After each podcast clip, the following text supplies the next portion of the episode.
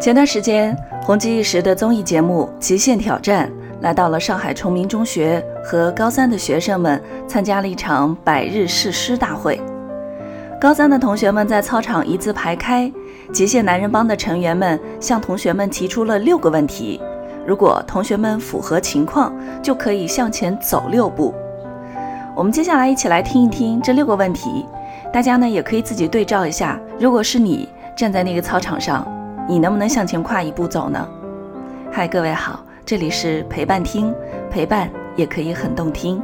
今晚陪伴你的是王小拐。我们一起来关注一下这六个问题到底是什么问题。首先，第一个问题是这样的：你的父母都接受过大学以及以上的教育吗？如果说有，你就可以向前走一步；没有的话呢，那就只能在原地停留。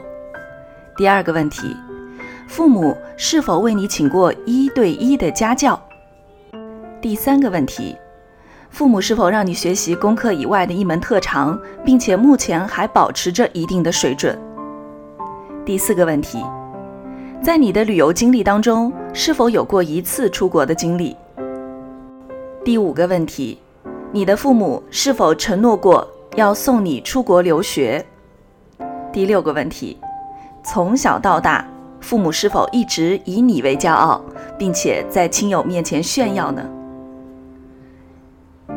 这六个问题问完，仍然有不少同学还是停留在原地，而前面的同学已经领先了好几米远。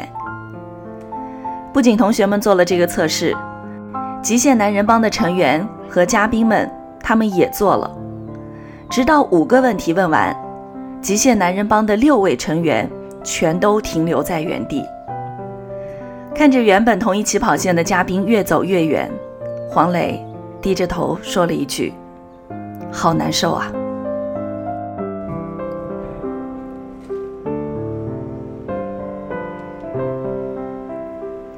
这就是我们常说的人生起跑线吧。有的人一出生就把你远远的甩在了后面。有的人曾与你并肩，可后来也超越了你。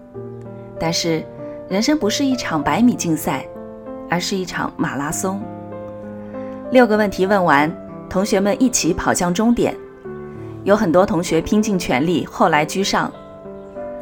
极限男人帮的成员，在他们的人生起跑线上，他们也是靠后的人。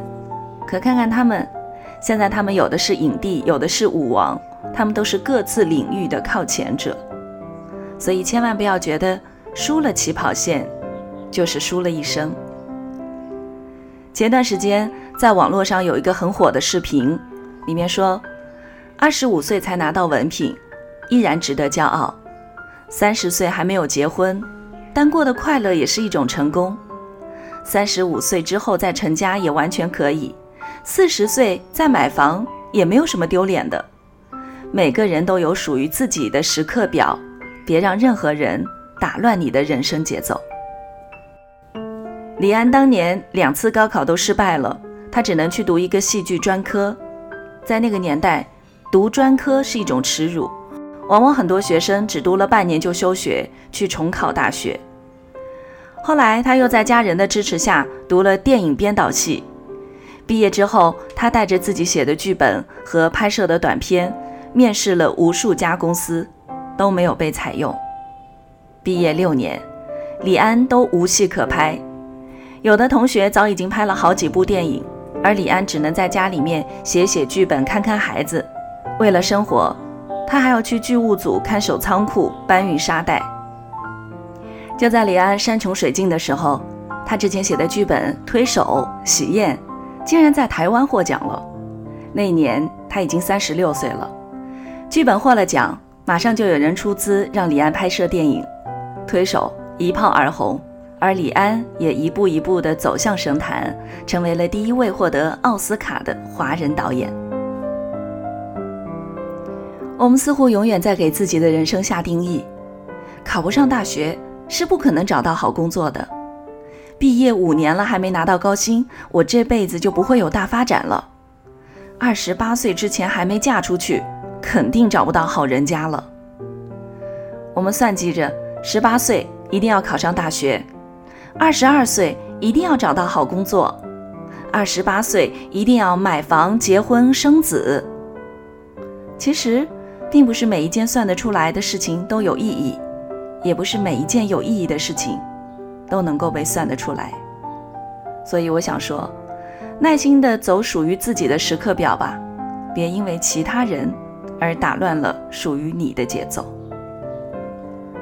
前几年，在网络上，某一位教授的成功学红遍了各大平台。我当时也关注过一段时间。那些号称只要学习一小时成功一辈子的网课，它的销售量竟然高达几十万。我上大学的时候，经常有文化名人来学校开讲座，每一场讲座也总有人会问：“老师，想要拥有像您这样的成就，我们应该怎么做？”陈丹青也曾经面对过这些问题，他不耐烦地摇摇头说：“这种问题不要来问我，你们爱干嘛干嘛。你们好不容易生在一个自由选择的年代，却总是期盼着别人能够给你点什么忠告，真可悲。”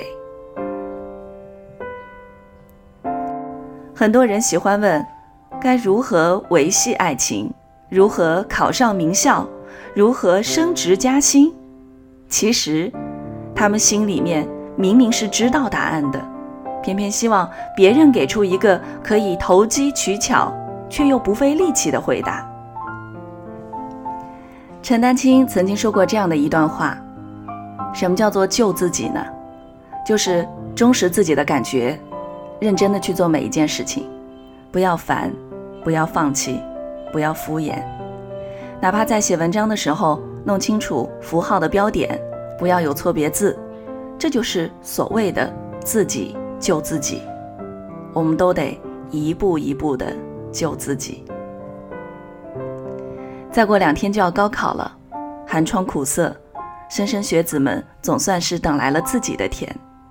但人生不只是只有高考而已，更加重要的是做自己喜欢的事，踏实的一步一步的过好。活好自己的一生。人生是一场马拉松，不要因为输在了起跑线上，也不要因为被他人超越，我们就停止奔跑。老婆得哄，孩子得看，没钱要赚，有事得担，忙到脚软，累到爆肝。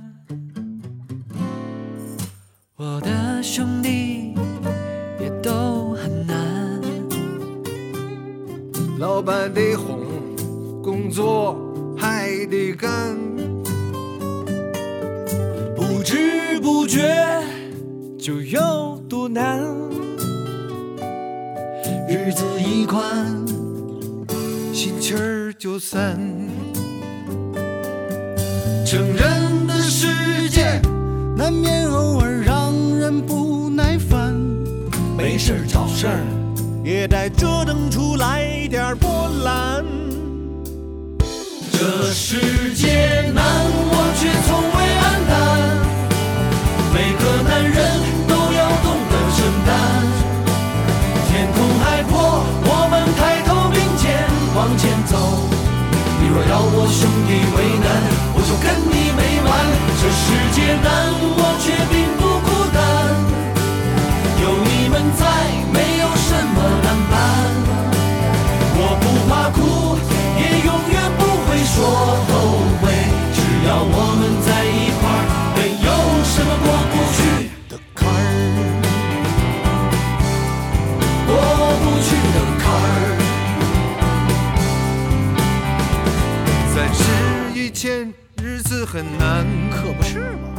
我年轻能干，但存款零蛋。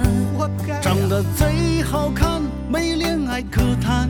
是臭十年以后能不能哼腰缠万贯？三十以后日子更难。哎，老婆单位像两座大山，你说说。房子车子全都是负担，怪我喽。忍辱负重，低头把活干。